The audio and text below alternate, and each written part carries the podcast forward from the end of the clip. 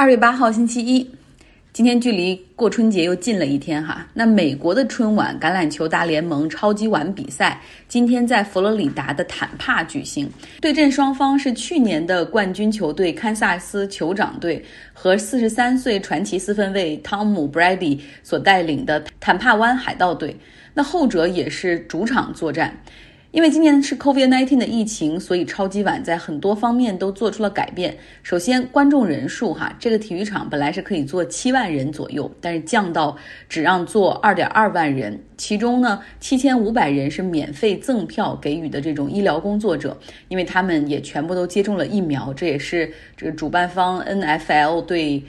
整个医护人员的感谢。那另外的一点四五万张门票是对球迷们进行销售，所以总体上来说，体育场的上座率控制在百分之三十。那有人说，哎，好像看这个电视画面，感觉满体育场也都是人，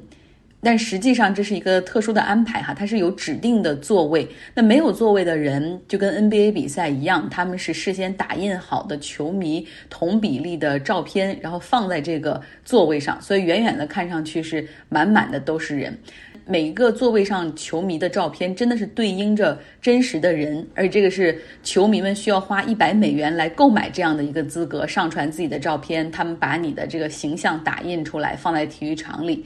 NFL 也承诺这些钱会捐给防疫部门。观众入场的时候要测体温，组委会还会发给每一个。球迷一个包裹，里面有 N95 的口罩、洗手液和湿纸巾，然后现场还有那样的各种各样的牌子，上面写着：如果你需要口罩的话，请来向我们索要。广告呢是每年超级碗的重头戏，今年很多企业投放了广告，像现在风口浪尖上的股票交易软件罗宾汉，就这个散户平台。他呢用三十秒的广告，基本上传递了一个信息，就是不管你做什么职业，你是什么年龄段，你有什么样的知识结构和背景，都不用担心，因为你天生就懂得如何投资，就是投资股票零门槛儿哈等等。那么，通用汽车呢？他找来了喜剧明星威尔法瑞尔，做了一个一分三十秒的广告来推广电动汽车。在广告中，威尔法瑞尔说：“What？什么？美国的电动车销量还不如那个北欧小国挪威吗？”他呢，于是开着通用旗下的卡迪拉克电动车，准备去挪威踢馆，又是坐这个集装箱货轮，然后结果最后到的还是瑞典。广告的最后。出现了通用汽车承诺到二零三五年将只生产和销售电动汽车。其实挺搞笑的是，这个通用汽车他们自己在美国联邦层面推广电动汽车和低碳排放这样的政策中，一直是和政府唱反调的。比如说奥巴马政府时期就推出了鼓励电动车发展的政策。通用汽车那个时候不是很满意哈，那到了特朗普上任之后，他们立刻游说总统取消奥巴马的政策，后来他们也如愿以偿了。当特朗普在白宫宣布退出巴黎气候协定的时候，通用汽车的 CEO 就坐在他旁边。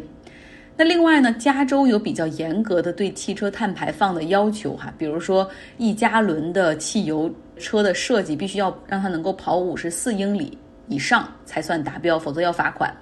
有这样的政策在，希望汽车厂商都能够去降低油耗，哈，去生产和发展那些对环境更友好的汽车。但是当时通用汽车也是坚决反对，并且在特朗普的任期之内，他还对加州发起了诉讼，认为加州没有权利做出高于联邦标准的这种要求。那如今拜登上任了，整个美国大环境发生了变化。美国重返气候协定，而且而且百姓消费者对于气候变化的关注也是越来越强。于是我们看到通用汽车就赶紧表态说：“哦，我们也会积极发展电动汽车计划。”所以你看，一分三十秒的广告就为了传达这样一个理念。很多商家呢在广告中反映了疫情哈，那也有一些厂商今年不在超级碗上投放广告，有三家哈是超级碗的常客。百威啤酒、可口可乐、百事可乐，他们都没有投放针对产品的广告，因为这三家公司在疫情中都进行了裁员。如果说再投资几百万甚至几千万的产品广告的话，那么肯定会被骂。于是呢，像百威啤酒就把等价的资源和钱捐给了疫苗采购部门和疫情防控部门，同时百威还买了一个一分三十秒的广告，帮忙推广疫苗。这个广告我已经上传到今天微信公号张奥同学上面了，大家可以去看一下。这是百威，然后这个广告的最后啊，上面写着这是百威三十七年来首次缺席超级碗，但是我们希望传递给大家一个更重要的信息哈，就是要打疫苗。可口可乐在去年的超级晚上投了一千万美元的广告，但是之后的疫情中。因为各种派对呀、活动啊、电影，包括体育比赛的减少，可口可乐这样的碳酸饮料销售额大幅下降，他们被迫在疫情中全球裁员百分之十七，所以现在自然也不会再做广告。而百事可乐只保留了对中场秀的赞助，没有投额外的钱来投放电视广告。说到中场秀，哈，halftime show 也是每年的重头戏，今年有所不同，也是因为疫情。往年配合中场秀的工作人员、演出人员大概有两三千人，但是因为今年疫情的原因，所以说这个工作人员就控制在一千零五十人，而且所有的人员都接受了 COVID-19 的检测。今年的演出主嘉宾是加拿大的黑人歌手 The Weeknd 带来，那因为疫情呢，也影响了超级碗中场秀的预算。所以，The Weekend，他还说哈，自己还投资七百万美元，让整个演出看起来更炫酷。但是刚才这个中场秀我也瞄了一眼，就是至少他开场刚出场的这个音乐配着非常晃动的镜头，让很多人看起来都有点头晕哈。不管怎么样，超级碗的确有这种魅力哈，让歌手愿意带资进组。那另外，今年超级碗的一个大不同就是在超级碗今天的开始，就是有一位诗人。朗诵了一首诗歌，他就是在拜登就职典礼上朗诵了自己创作诗歌的黑人女诗人 Goldman，在他的诗歌中讲了三个普通美国人在疫情中是如何做的这样的故事，然后来点出说，在这个疫情中，很多平凡的人就是美国的英雄。为了防止超级碗变成超级病毒传播日，所以基本上各州各地都呼吁大家不要举办家庭派对。那像去年超级碗，我们一些同事朋友聚在一块儿，大概十五六七个人吧。但是今年没有任何这样的派对举行，在我的邻居周围附近也没有听到家庭派对，说明大家真的现在经历了快一年的时间，已经对这个疫情和病毒足够的重视。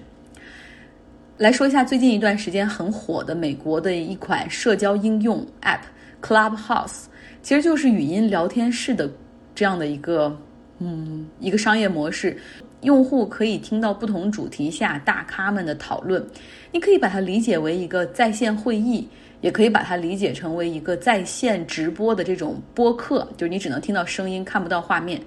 但是它多了一层专属的属性，就是说，它不是说你下载以后注册就可以使用，而是邀请制，就好比一艘非常 fancy 的游艇哈，你需要在船上有朋友才能带你一起上去玩，你需要有个邀请码，然后注册之后才可以加入，选择喜欢的主题，像科技、图书、商业、健康，点击进去直播的一些房间。比如说，他们会有一些大咖来吸引流量，像马斯克曾经在某个房间里去讨论这个电动车发展的未来的前景，然后你可以进去听。但是不同于其他的那种平台，你还可以回放等等。这个不只是只有语音啊，同时呢，就是这种一个话题所直播的这个房间，一旦这个直播结束了，房间也就自动关闭了。据说哈，Clubhouse 的创始团队中有 YY 语音的前 CTO，所以说这种 App 的模式和形式对于国内的朋友来说，其实丝毫不陌生，就是一种语音社交或者是一种 YY 直播间。Clubhouse 在去年五月份的时候只有一千五百个用户，那今年大火主要是邀请了一些一些有流量的大 V 们加入进来进行分享。比如说马斯克，比如扎克伯格，他们的进来一下子一个小时就足以让这个社区火起来。如果你在科技圈里工作，但是你不在 Clubhouse 上面，就说明你非常的 out。Clubhouse 目前呢有两百万的用户，他正在研究准备开启打赏功能、售票功能和订阅功能，希望用这种付费的模式留住优秀的分享者，比如说这个某某。像亚马逊或者谷歌上面产品经理呀，某创业公司的创始人呐，创投的 VC 等等。其实我以前因为做过好几年的科技创业节目，所以朋友圈里好多人都在这个 Clubhouse 上面，几乎就快被刷屏了。Google News 上面搜索新闻的时候，也看到几条外媒的报道哈，像英国卫报就是说 Clubhouse 在中国好像比在美国还要火。彭博社 （Bloomberg） 也说，Clubhouse 在中国已经成为了现象级的啊 phenomenon 的这种 app。现在淘宝上都开始销售 Clubhouse 的邀请码了。然后他们的给出的理由就是因为国内嘛，你也上不了谷歌、Facebook、Twitter、Instagram，哪个都上不了。唯一让中国的科技人感觉和世界连通的，可以和硅谷同步的 App，目前为止就是这个 Clubhouse 了。所以就是感觉很热乎，在中国。那我还有一个朋友，他也体验了一番，他的感受就是说，为什么 Clubhouse 在国内比较火，是因为他们买了大量的粉丝，刷了流量，所以你看起来好像特别的热乎。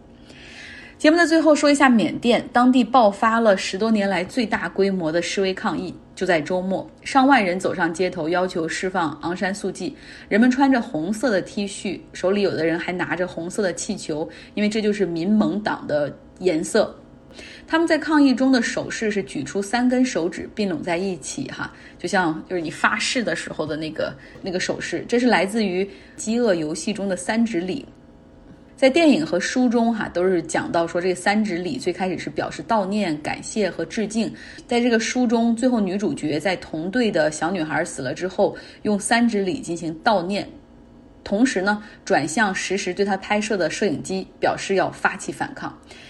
这个之前三指礼在泰国的一些示威抗议中已经广泛的被年轻人所使用。那这次在缅甸的抗议中，大家也开始用三指礼来表达他们的情绪。同时呢，示威者还喊着“请尊重我们的选票”。面目前缅甸的互联网和通讯已经开始恢复，但 Facebook、Twitter、Instagram、WhatsApp 这些平台目前是被禁止使用的状态。